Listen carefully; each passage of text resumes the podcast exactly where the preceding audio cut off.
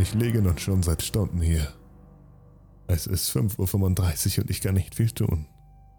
Weißt du, was das Schlimmste an dieser ganzen Situation ist? Ich bin im selben Zimmer wie meine Eltern. Sie starren mich an und es ist verdammt hart, ihre Blicke zu erwidern, ohne dabei zu schreien. Ihre Augen sind auf mich fixiert und ihre Münder sind weit aufgerissen. Ein stechender Blutgeruch erfüllt den Raum und ich bin wie gelähmt vor Angst.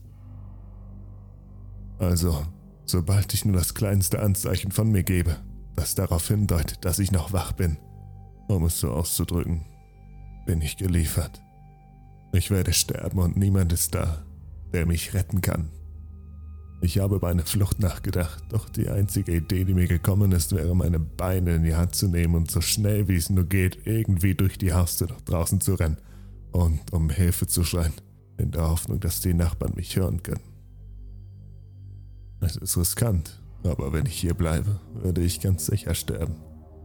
Es wartet darauf, dass ich aufwache und seinen Meisterwerk sehe. Du fragst dich sicher, was überhaupt los ist. Ich neige manchmal dazu, in meinen Gedanken zu versinken.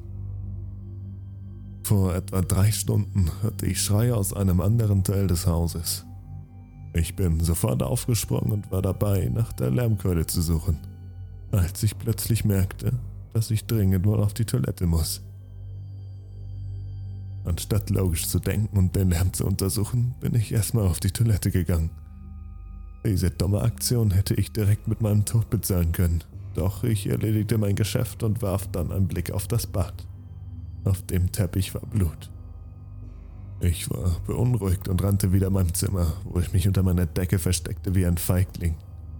Ich habe versucht wieder zu schlafen und mich zu überzeugen, dass dies nur ein ziemlich realer Traum oder etwas derartiges war.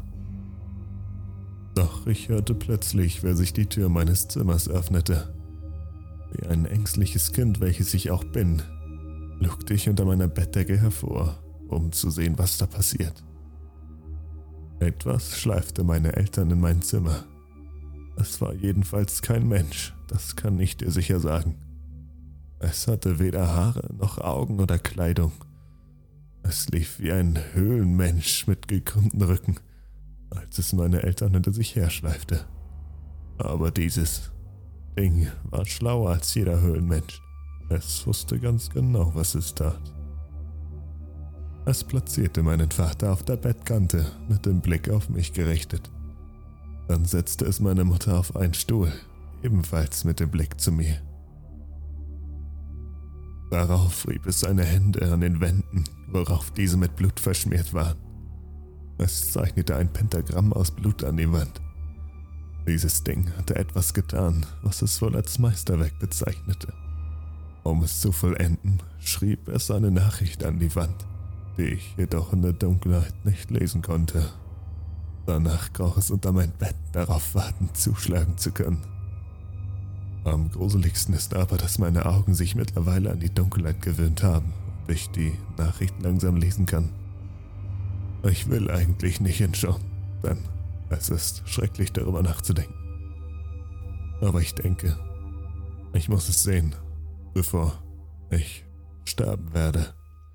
Also wage ich einen Blick auf das Meisterwerk der Kreatur. Ich weiß, dass du wach bist